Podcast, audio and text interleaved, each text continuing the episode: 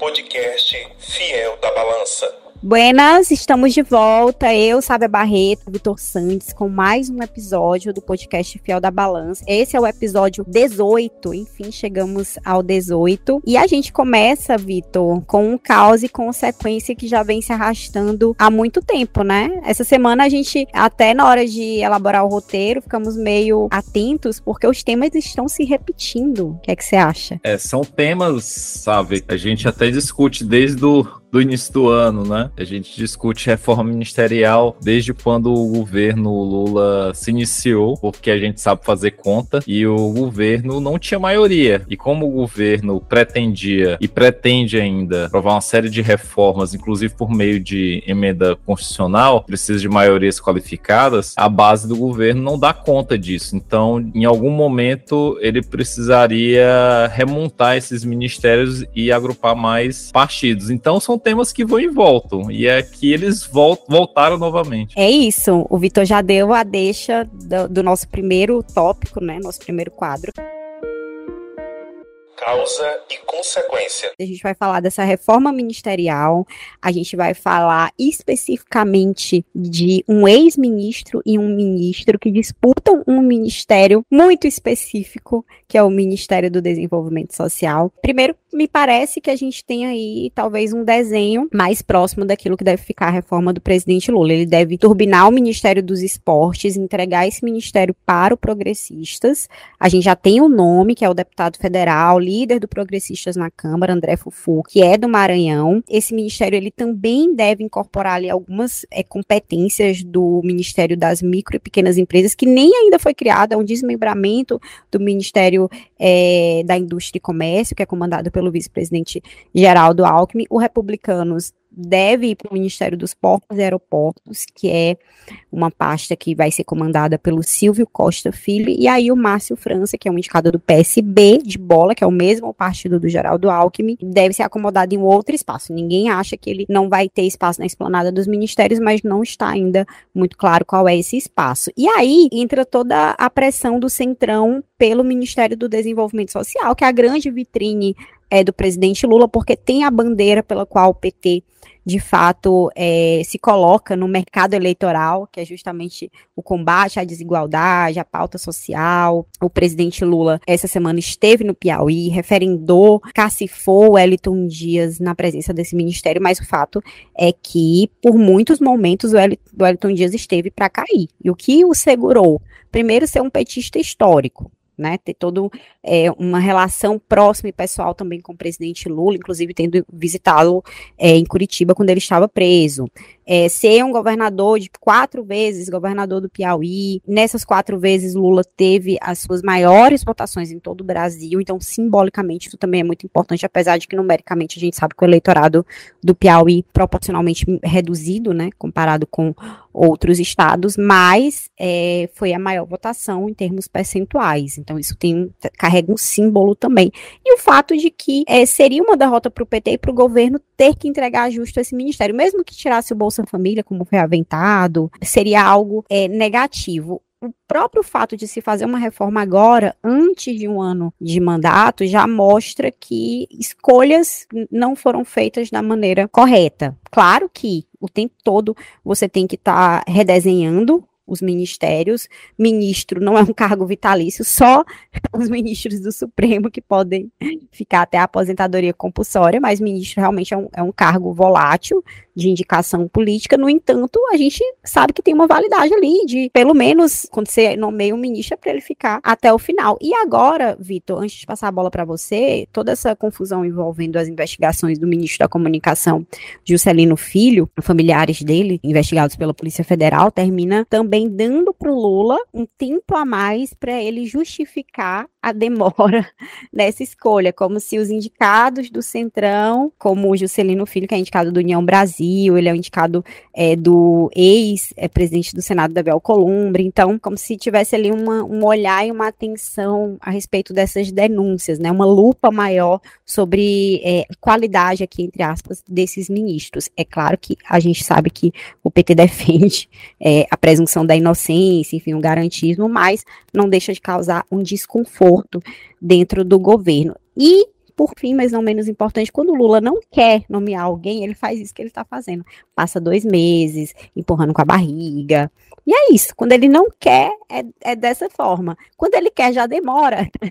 e quando não quer, demora ainda mais, Vitor. Perfeito, Sávia. Realmente, tem muitos pontos em relação à questão da reforma ministerial. O poder, é, enfim, você pode criar poder, né? Você vai criando espaços de poder. Então, você pode ter 10 ministérios, você pode ter 20 ministérios, você pode ter 39 ministérios, como se teve no governo Dilma, mas à medida que você vai dilu você vai criando espaços de poder, você dilui também o poder. E um político, ele entende a mensagem, né? Quando você entre, entrega um espaço de poder para ele diluído, ele entende que aquele espaço tem menos valor no mercado da política. Então, é, é nesse sentido que o Centrão tem reclamado, para utilizar o termo Centrão, que eu particularmente nem gosto muito, né? Como se fosse um bloco completamente fechado. Mas na verdade não é. A gente precisa entender que são partidos. O republicano está buscando seus interesses, o PP está buscando seus interesses, cada partido busca os seus interesses. Assim como a União Brasil, por exemplo, também busca manter os seus cargos, porque o, o Republicanos e o PP viraram assim, bem, União Brasil não é do nosso tamanho e não tem dados os votos. Por que, que eles têm três ministérios? É uma boa pergunta, realmente, né? Mas o que, que diferencia aí? União Brasil esteve, pelo menos em boa parte, no governo desde o início, diferentemente de republicanos e PP, que eram da base do Bolsonaro. A questão é que, à medida que o Bolsonaro se enfraquece, mais se torna barato até e, e mais, mais se torna fácil convencer os republicanos e o PP a aceitarem as condições impostas pelo governo. Ora, se o, esses partidos não tiverem com o governo, com quem que eles estarão? Com o Bolsonaro? Então, realmente, é, o, o, governo Lula, e particularmente o Lula, e, e ali a, a, a, o centro ali, né, da articulação política do governo, tem é, adiado esse momento porque sabe que as expectativas econômicas são muito boas, e à medida que o tempo vai passando, as expectativas melhoram, ou seja, melhor para o governo, e também à medida que o tempo passa, pior para o Bolsonaro ou seja, pior para a oposição que tem como âncora o, Bolsonaro. Então, o que, que resta para esses partidos que estão aí à direita do espectro ideológico e que necessitam de cargos, necessitam de acesso a recursos, a políticas, eles precisam do governo. Então, o, o ainda que o Lula tenha dito, né, que precisa muito mais desses partidos, né, do que eles precisam do Lula, enfim, né, que é um discurso, na verdade, esses partidos entendem que precisam muito do governo. Eles precisam muito do orçamento, eles precisam muito realmente que o governo dê certo, porque de fato o Bolsonaro é uma âncora que está muito pesada para eles. Então, essas condições elas vão se assentando e me parece que até o final do ano realmente a coisa se assentará. Agora, se as condições políticas é, se modificarem, sobretudo diante das questões econômicas, das eleições também municipais do próximo ano, pode ser que, por exemplo, ministros que andaram balançando como o próprio Wellington Dias possam eventualmente cair ou ter uma, uma troca ali, às vezes não tendo alguém do Republicanos ou do PP, né, que é o que estava sendo indicado, mas alguém ali de um partido que possa né, fazer essa mediação entre PT e, esses partidos. E realmente, para finalizar, Sávia, é, para o PT e particularmente para o Lula seria bastante seria uma perda simbólica realmente como você falou muito grande para o PT entregar a pasta do desenvolvimento social para o PP do Ciro Nogueira né? Sendo que o Wellington Dias foi governador do estado do Piauí por quatro vezes, é o estado que proporcionalmente entregou a maior porcentagem de votos para o Lula e tem entregado isso já há algum tempo nas eleições presidenciais, é, representa aí, a, inclusive, lançamento de grandes políticas sociais, né? Sempre foi isso aqui no, no estado do Piauí. Então, realmente, simbolicamente, seria uma derrota para o PT e uma vitória para o Ciro Nogueira, né? Sobretudo num estado que simbolicamente é tão importante para o PT e para a esquerda. Então, foi um custo político aí que o Lula resolveu assumir e que é, aparentemente, pelo menos a princípio, tem sido é, muito bem conduzido, apesar de que enfim, pode ser que as condições se modifiquem e esses partidos cobrem um preço maior em algum outro momento. É, sabe, realmente, para finalizar esse comentário. E aí, assim, o fato de republicanos e PP participarem do governo não quer dizer que eles vão votar de maneira disciplinada com, com as propostas do governo. Republicanos é o partido, por exemplo, do Tarcísio, né? E próximo ano tem eleições municipais, então eleições que nas capitais, nas grandes cidades, de fato mobilizará uma oposição entre uma base não petista e uma base do PT. Então a gente tem que entender também que, por razões políticas, esses partidos não entregarão todos os votos, mas entregarão uma quantidade de votos suficiente para que as propostas do governo sejam aprovadas. Isso é suficiente para que esses partidos participem do governo. Vitor, eu vou só pegar essa tua fala final para a gente jogar o próximo bloco. É porque é interessante a gente observar as falas do ex-ministro, do, do, ex do senador Ciro Nogueira, é, do Marcos Pereira, que é o presidente do Republicanos também, porque eles dizem: olha, o Silvio Costa Filho, que é do Republicanos, vai ter que é tirar uma licença do partido, o Fufuca não representa o partido, isso é a fala pública. E é um jogo, é um teatro que, que chega a ser hilário, porque a gente sabe que todas essas articulações, gente, o Marcos Pereira é o presidente do Republicanos, o Silvio Costa Filho não iria para é, esse espaço se não tivesse a anuência dele do partido e estando lá para representar o partido, porque tem membros que são bolsonaristas, são ligados à direita, como, por exemplo, o governador é, de São Paulo, Tarcísio de Freitas, que é do Republicanos, o próprio é, senador Ciro Nogueira, que visa aí também se colocar para a eleição de 2026 como um candidato a vice, né? Porque a eleição dele no Piauí é difícil justamente porque o Piauí majoritariamente vota na esquerda, vota no PT, e ele sendo um representante do bolsonarismo no Piauí, fica difícil ele, ele levantar essa bandeira e conseguir a própria reeleição dele. Então ele tem que buscar aí uma colocação é, realmente nacional, onde defender a bandeira do bolsonarismo é, seja viável eleitoralmente. Então ele ser um vice, por exemplo, do Tarcísio de Freitas é uma opção. Mas tudo isso é o jogo e é muito claro quais são as peças, né? De que todos esses partidos e esses políticos estão no governo André Fufuca é muito próximo, por exemplo, de Ciro Nogueira, né? Isso é, é um fato. Agora, eles vão entregar os votos, porque se a gente for pensar no União Brasil, como você, Vitor, comentou, esses votos não foram de fato entregues, né? Então, são questões, mas a gente vai passar aqui para o próximo bloco, porque com certeza esse assunto vai voltar em outras ocasiões. É a próxima crise. A próxima crise. No episódio passado, no 17 episódio, eu e o Vitor, a gente abriu falando sobre toda essa decepção da esquerda com é, os votos do ministro Cristiano Zanin, que foi indicado pelo presidente Lula. Agora, a gente tem, além das votações é, mais recentes, a gente já pode fazer um balanço dessas votações é, do ministro Zanin, algumas a favor é, do que defende a, a, esquerda, como a questão do marco temporal, ele votou de, de forma contrária. É, mas além disso, a gente tem uma atenção muito grande para a indicação do próximo ministro do Supremo Tribunal Federal. A gente tem menos de um mês da aposentadoria da ministra Rosa Weber, que é a atual presidente do Supremo. No lugar dela, quem vai tomar posse na presidência é o ministro Luiz Roberto Barroso, agora já no dia 28 de setembro a posse dele.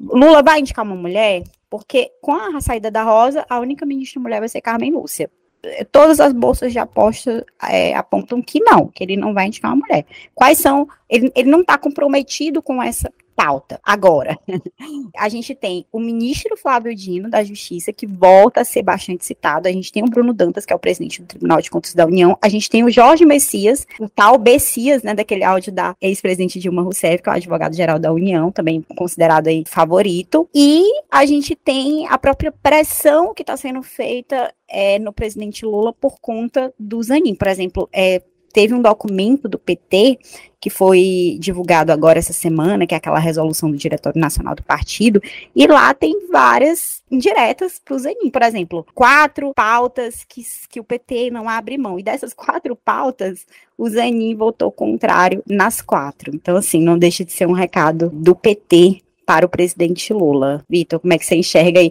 O Zanin é o novo é, Marco Aurélio. É, sabe, a gente comentava, né, quando estava montando a pauta ao longo da semana e a gente brincando, né, que o Daninho seria o novo Marco Aurélio Melo, né? Mas por que da brincadeira, né? Porque o ex-ministro Marco Aurélio era imprevisível. A gente não sabia exatamente qual era a linha que ele adotava, né?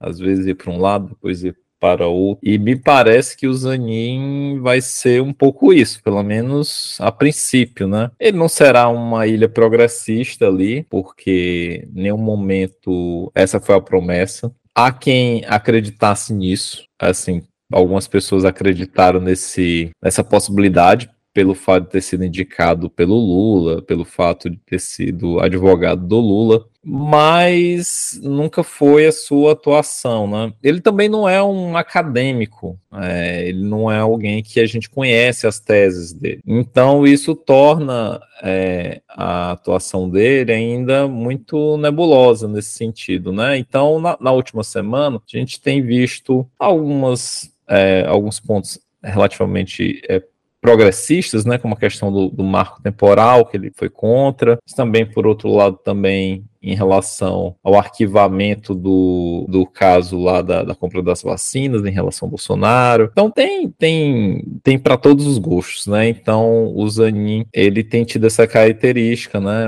Foi um combo de decisões e isso tem gerado uma reflexão dentro do campo da esquerda. Tem uma indicação é, na saída realmente da, da ministra Rosa Weber, há uma pressão muito grande por alguém mais progressista, em que as linhas de atuação atuação sejam mais conhecidas. E isso, de fato, é importante, porque o STF ele resguarda a Constituição, mas é, existem leituras, existem interpretações da Constituição. E é importante que o STF carregue uma pluralidade de interpretações sobre a Constituição. É assim que a gente consegue avançar. Mas também é importante considerar a representatividade das pessoas que ocupam esses espaços, né? Então, por isso que é uma pressão para que realmente, pelo menos, seja mulher, né? Porque, de fato, se for homem, você vai ter uma, uma perda, ter um déficit, né? Que já é bastante grande. Então, é importante seja mulher, é importante, né? É, tem, muito tem colocado em relação a mulher negra ou mulher indígena, por exemplo, que daria um pouco mais de representatividade desse espaço, né?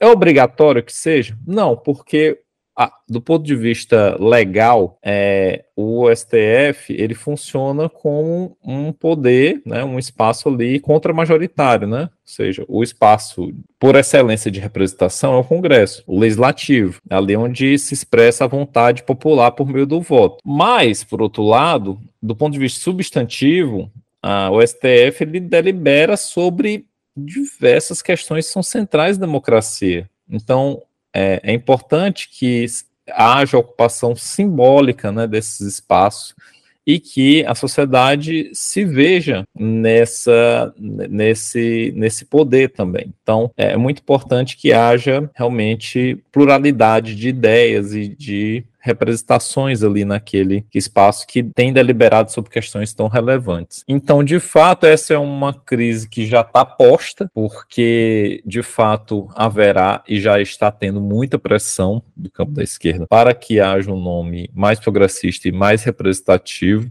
não somente das pautas, mas também quanto também lugar, né? Se a pessoa que ocupará fato terá um lugar de fala para tratar de diversas pautas que o STF tem tratado de maneira relevante ao longo das últimas décadas. Então, essa é uma é um ponto que de fato é, será uma pauta nossa aí no futuro, né? Mas em, especificamente em relação ao Zanin, essa nomeação a esquerda já perdeu, continua sendo o nome de confiança do Lula, mas para as grandes pautas da esquerda, de fato, foi uma grande derrota para a esquerda. Vitor, provavelmente o Lula deve fazer uma compensação, né, entre aspas, aqui, indicando mulheres para outros cargos jurídicos de peso, no próprio STJ, enfim, outros tribunais é, sempre tem muito lobby nesse sentido, né? Mas compensa, não compensa, né? O Supremo é, é outro, outro patamar. É, mas a gente vai seguir acompanhando, né? Porque só falta um mês, então, menos de um mês para essa indicação acontecer. E se é de fato for Flávio Dino o nome, é, é, interessante porque aí vai ter um, um, redesenho também na esplanada, não deixa de ter uma vinculação com o nosso primeiro bloco. Só perde pro silêncio. O Só Perde pro Silêncio de hoje, eu e o Vitor, a gente escolheu é, um momento bem interessante da CPI do MST, né? Que a gente termina falando mais da CPMI do 8 de janeiro, mas a CPI do MST teve ali um, um bate-boca geral entre o ex-ministro, né, Ricardo Salles, está lá fazendo muitos questionamentos como deputado nessa CPI, com é, o ex-ministro né, do, do gabinete segurança institucional da presidência da República, o general Gonçalves Dias, conhecido como G. Dias, né? E aí o, o Ricardo Salles perguntou para ele se ele considera o período da ditadura militar como revolução ou golpe. E aí a presidente do PT, Gleisi Hoffmann, entrou no meio da conversa, disse que a pergunta não tinha pertinência, que não tem conexão com o tema da comissão. O Salles rebateu, dizendo: olha, a senhora só fala na sua vez. Enfim, vamos ouvir esse clima de desordem. Mais um para o Sopeste para o Silêncio. Vamos, vamos voltar aqui aos trabalhos. General, vou repetir. A pergunta se justifica para que nós saibamos se neste horizonte de tempo de 31 de 64 até hoje, o senhor se situa ao lado daqueles que fizeram a Revolução de 64 ou contra a Revolução de 64.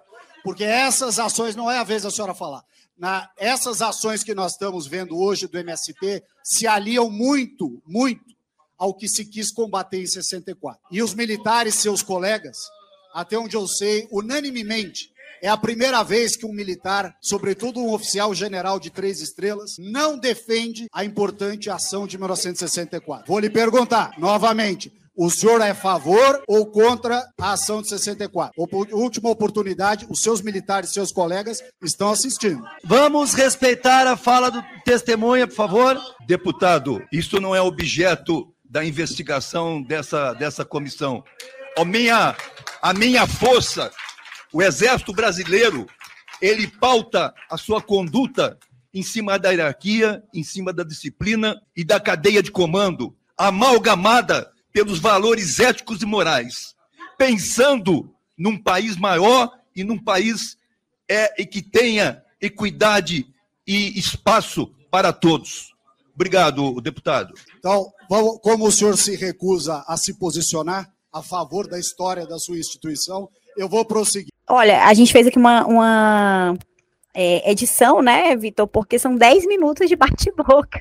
E no final, o G Dias não respondeu. Sintomático, sintomático. Tem várias questões, né? O ex-ministro, Ricardo Salles, tentou pressionar o também ex-ministro né, do Gabinete de Segurança Institucional, GSI, general Gonçalves Dias, a afirmar que a ditadura foi uma, um movimento revolucionário, né? Enfim. Mas o general Gonçalves Dias se calou. Como é que a gente lê isso? Né? Ele nem acenou por bolsonarismo, mas ao mesmo tempo nem é, contrariou o bolsonarismo, porque ele poderia ter dito, olha, foi um golpe. Mas aí ele estaria fazendo um aceno extremamente é, complicado do ponto de vista político, até internamente, para as Forças Armadas. E isso, sabe, é bastante também sintomático do que foi o nosso processo de transição à democracia, né? É, a gente tem um, uma relação muito mal estabelecida com esse momento. Então, é, Forças Armadas são burocracia do Estado. Essa frase a gente já ouviu diversas vezes. Então, como burocracia do Estado, ela, claro, né, não deve se posicionar politicamente, mas dado que tem se posicionado politicamente, é hora de enterrar esse passado. Né, declarando que aquele momento foi um erro político das Forças Armadas, que entendeu que não era burocracia do Estado e sim uma força política dentro do Estado. Então foi um golpe. É, Forças Armadas não agem de maneira dissociada do interesse do povo. Forças Armadas não são eleitas, as, é, não, não existe um poder decisório, né, mediante a soberania popular, né? Então, uma vez que o poder foi subvertido, a gente pode caracterizar com bastante tranquilidade que foi um golpe de Estado. Porém, o general Gonçalves Dias não iria fazer um discurso acadêmico sobre esse momento. Se calou. Mas isso irritou bastante o próprio Ricardo Salles, porque o Ricardo Salles queria que ele fosse categórico histórico, no sentido, olha, foi um golpe de Estado, e, e aí a conexão com a questão do, dos movimentos, né? Porque, enfim, você tinha movimentos bem fortes, né, em relação à questão da reforma agrária, né, que eram das pautas do Jango. Então, ele queria fazer uma conexão nesse sentido, né? E aí por isso que ele tentou, né, rebater e dizer assim, olha, isso é pertinente, contra a Gleisi, olha, não tem nada a ver porque a gente está tratando de um outro de outro assunto, né? Mas, sabe, a base bolsonarista vai utilizar esses espaços sempre para retomar temáticas como o, o anti anticomunismo, é, enfim, é, Venezuela, Cuba, o que seja, para poder de fato manter a base unida. À medida que o Bolsonaro se enfraquece, a direita mais radical ela entende que precisa manter a sua base mobilizada. Por mais que seja ridículo do ponto de vista acadêmico, conceitual, né? A gente falar sobre, ah, não foi golpe, foi golpe, enfim, 64. Isso é necessário para que essa base se mantenha unida. É, é, o, é o que dá a liga, né, para esse grupo, né? Independentemente dos problemas que o Bolsonaro tem ou não. Mas é lamentável que isso aconteça dentro do, do parlamento, né? O parlamento ele deveria defender em todos os momentos a democracia, não, e não questionar, né, fazer uma releitura da, da história. Vitor, você falou tudo. Eu vou agora para o próximo bloco, mas só para dar uma pincelada, o quanto que a CPI, assim, foram abertas várias CPIs no início do ano, a CPI do 8 de janeiro aqui realmente é, tem trazido até mais revelações. Tem a das criptomoedas, tem a das americanas, tem a das apostas esportivas. E essa do MST, é, de todas, é a que tem um, um cunho ideológico mais marcado, um protagonismo da própria direita e uma reação do governo até um pouco tardia, mas que tem é, trazido à tona, acho que um, algumas questões que são interessantes, como essa velha, batida é, discussão é, se foi golpe ou não foi golpe, claramente foi golpe. Mas a, o fato da discussão existir revela muito sobre em que estágio nós estamos a política brasileira. Raras horas vagas. Raras mesmo. Ontem eu comecei a assistir uma série chamada The Bear, que é o, o urso no Star Plus. É, eu sei que o nosso ouvinte vai dizer, poxa, sabe, é mais um streaming para eu assinar, já... enfim, mas aí, gente, vocês encontram na internet, vocês sabem o caminho das pedras, não sei o que eu vou desenhar para vocês não, tá? E essa série, eu tinha ouvido falar bastante dela, eu já tava assim, poxa, eu tenho que terminar todas as 848 séries que eu comecei e não concluí. Mas, né, coerência não é meu forte, então eu resolvi assistir essa série que nas listas das melhores séries do ano, ela está figurando em todas. Os episódios são curtos, tipo meia hora, e ela é muito interessante. É sobre um chefe de cozinha premiadíssimo, tipo The Best of. E o irmão dele morre, o irmão dele tem um restaurante bagunçado, pequeno, enfim.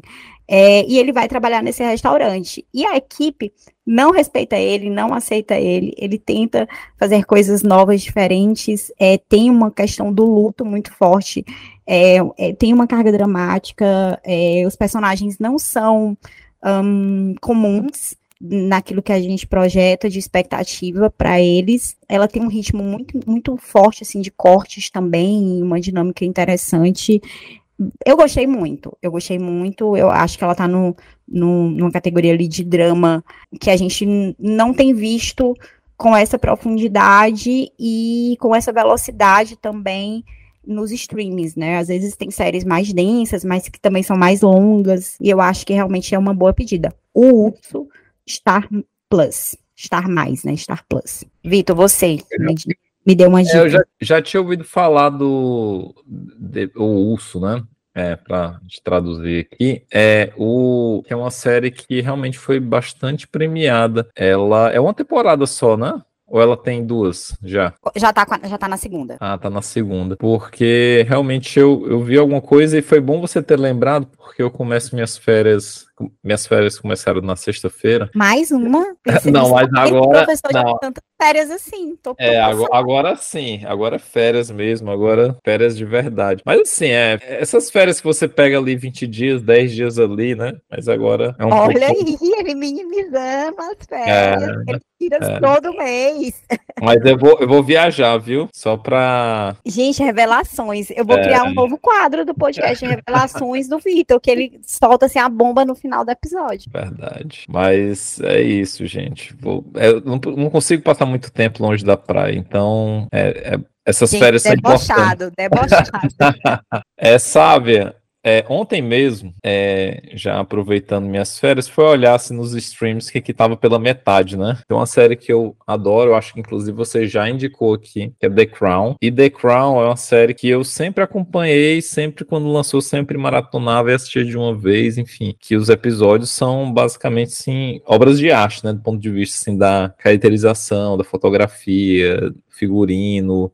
Realmente É, e do ponto de vista também, claro, não é que tem muita coisa ficcional, mas é, existe né, algum alinhamento com os fatos históricos. Uma série realmente que eu recomendo muito. Particularmente, eu estou assistindo a quinta temporada, que foi a última lançada, e, e, neste ano mesmo, 2023, sairá, provavelmente que será a última, a última temporada, né? A sexta temporada. E nessa quinta temporada, se eu não me engano, no terceiro episódio, que foi o episódio que eu assisti ontem, é, eles apresentam uma figura que é, foi bastante emblemática da história da família real, que é o Dodge Alfayette, né? Que foi o namorado da Diana que faleceu com ela num acidente, né? Tirou a vida dos dois. E, e, e aí a série apresenta o pai do Dodge Alfayette que é o Muhammad Al-Fayed, que é um bilionário, né? Que coincidentemente sabe? Faleceu agora na sexta-feira. Na verdade, faleceu na quarta, mas foi divulgado na sexta-feira, dia primeiro. Então, ele faleceu. O pai do Dodi Al-Fayed, que é o Muhammad Al-Fayed, faleceu aos 94 anos e, e, o terceiro episódio basicamente sobre a história dele, né, que é uma figura emblemática. Ali no final do episódio tem o encontro entre o Muhammad Al-Fayed e a Diana, que é quando de fato a coisa começa, né, que posteriormente eles vão se conhecer, o Dodge e a Diana. Então é muito interessante porque é, esse terceiro episódio, inclusive, ele é um episódio é, pelo menos na minha opinião, ele é muito bonito, assim, conta a história dele e conta de uma forma bem interessante, né? Traz alguns aspectos, algumas nuances bem, bem interessantes aí, conectando um pouco a história do Muhammad com a história da família real inglesa, né? Então, fica aqui a dica. Achei interessante trazer, porque de fato teve falecimento. Ele é uma figura muito importante é, na Inglaterra, apesar de não ser inglês. Ele foi presidente de um clube de futebol na Inglaterra, o Fulham. Ele é, comprou hotel, né? Tipo Hits, enfim, é, lojas, enfim, várias empresas. Ele se estabeleceu na Inglaterra, mas também tem uma história também bastante complicada com a Inglaterra, porque ele tentou sempre obter a cidadania inglesa, enfim, e que era uma questão meio que de honra dele. Então acompanha a The Crown, que é muito legal. Tem vários outros episódios fantásticos, mas eu gostaria de destacar esse, que é o terceiro episódio da quinta temporada. Falta eu assistir essa última temporada, eu não assisti. Agora com o seu reforço, irei assistir, junto com o urso. Vitor, vamos encerrar. Agradecer a audiência, a paciência dos nossos ouvintes. Muita gente marcou a gente também no Instagram. Gente, a administradora do perfil do Instagram é uma irresponsável. Ela, que ela não repostou, mas eu agradeço. Quando eu fui ver, já tinha vencido os stories. Mas continue, marca a gente se vocês estiverem correndo. Tem gente que postou correndo, lavando louça. Marca a gente que a gente gosta muito e, e vamos acompanhar. E, e, a administradora do perfil recebeu um puxão de orelha. Até semana que vem, Vitor. Pessoal, nos curtam em todas as plataformas, enfim, acompanha a gente. Dá cinco é... estrelas, não custa nada, hein? Mas não postarei as fotos da praia no perfil do Fiel da Balança, tá? Ou não, né? Nunca se sabe. A administradora do perfil enlouqueceu, não se sabe o que, é que ela pode fazer. Aguardem. Sabe, grande abraço, boa semana. Até mais.